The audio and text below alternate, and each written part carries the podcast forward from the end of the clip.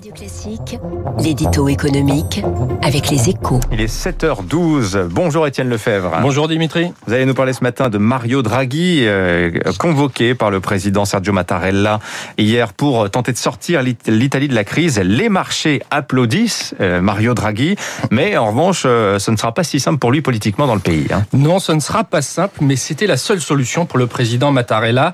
Le Parlement étant incapable de dégager une majorité et le pays ne pouvait se payer le luxe de refaire des élections. Alors, dix ans après Mario Monti, l'Italie va donc à nouveau être conduite par une équipe de technocrates, avec à sa tête le meilleur d'entre eux, Mario Draghi, ex-patron de la BCE, qui, en une phrase, avait sauvé l'euro d'une crise mortelle. Son fameux quoi qu'il en coûte, whatever it takes, avait coupé court à la spéculation, sauvant au passage l'Italie. Alors, peut-il le refaire aujourd'hui? Il a des atouts dans sa manche, l'appui des milieux financiers, vous l'avez dit, et euh, le premier chantier, la mise en route du plan de relance, est tout à fait dans ses cordes. Lui qui a théorisé sur les bonnes et mauvaises dettes, la bonne devant venir d'investissements productifs. Il saura faire le tri.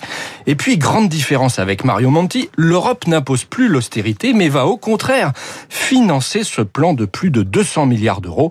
Un bol d'air vital alors que la dette approche les 160% de PIB. c'est même une corne d'abondance hein, qui va se déverser sur l'Italie. Ceci dit, il aura bien d'autres obstacles à franchir. Hein. Oui, des obstacles d'abord politiques. Mario Draghi est un homme secret, parfois abrupt, qui aime décider seul. Et là, il va devoir trouver des appuis sur un échiquier éclaté, séduire les Italiens et pas les marchés. Peut-il se révéler un fin politique à 73 ans?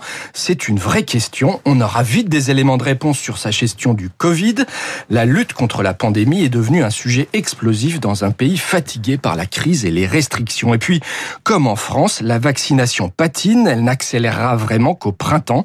Cela rend le défi économique d'autant plus compliqué. Après un plongeon de 9% en 2020, le rebond de croissance n'est plus espéré qu'à 3% cette année, avec la menace de faillite en cascade et de licenciements massifs. Super Mario aime les défis, il ne revient pas pour rien. À voir hein, sa confirmation euh, qui passera par un vote à la Chambre des députés. Et s'il échoue, eh bien, ce sera retour à la case élection pour les Italiens. Merci, Absolument. Étienne Lefebvre. Ça, c'est la quatrième République. On connaît plus, nous, Bonne journée à vous, Étienne Lefebvre. Dans un instant, le directeur général de...